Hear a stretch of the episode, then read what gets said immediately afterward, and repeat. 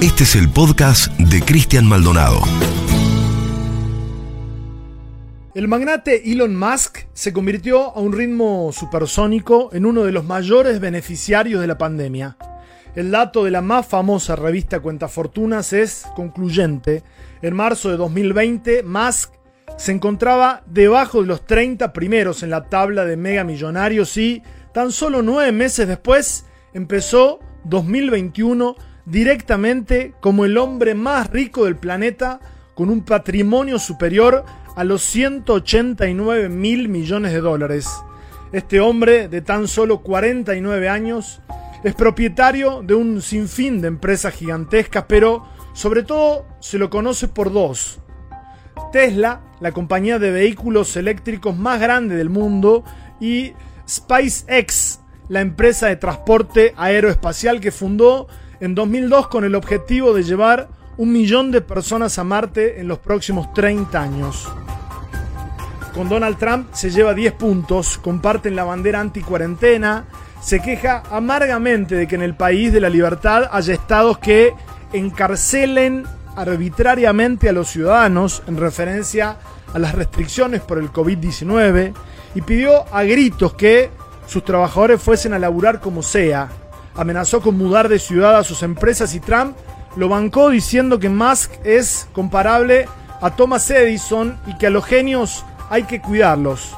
Y además de piropearlo, le tiró unos cuantos mangos. SpaceX depende completamente del aporte financiero de la NASA y Trump le otorgó además 25 mil millones de dólares a la empresa aeroespacial de Musk en el último año.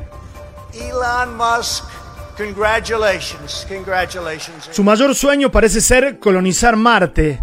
Lo dice sin vueltas cada vez que puede. Dice tener todo pensado y casi todo previsto. Quiere llevar un millón de personas para colonizar Marte antes de 2050. Mientras tanto, acá en la Tierra patalea contra la cuarentena porque, aunque le fue mejor que a nadie durante la pandemia, dice que en los próximos meses se le va a complicar para seguir fabricando autos al ritmo que él quiere y les pide a sus trabajadores que laburen día y noche. Por esa razón, en Tesla hay desmayos, accidentes y precariedad. Elon agita que da miedo. Nadie ha cambiado el mundo en 40 horas semanales, escribe en Twitter y agrega 80 horas semanales de forma sostenida con picos de más de 100 en ocasiones. Así, es como se puede cambiar el mundo. Habla de jornadas de trabajo de como mínimo 11 horas diarias, 7 días a la semana, o de unas 16 horas en caso de que el trabajador pretenda tener días libres. A Elon Musk le preguntaron cómo creía que era visto por los demás y contestó, la gente que normalmente me conoce se lleva una buena impresión. En general, salvo, dijo Elon, que los haya despedido.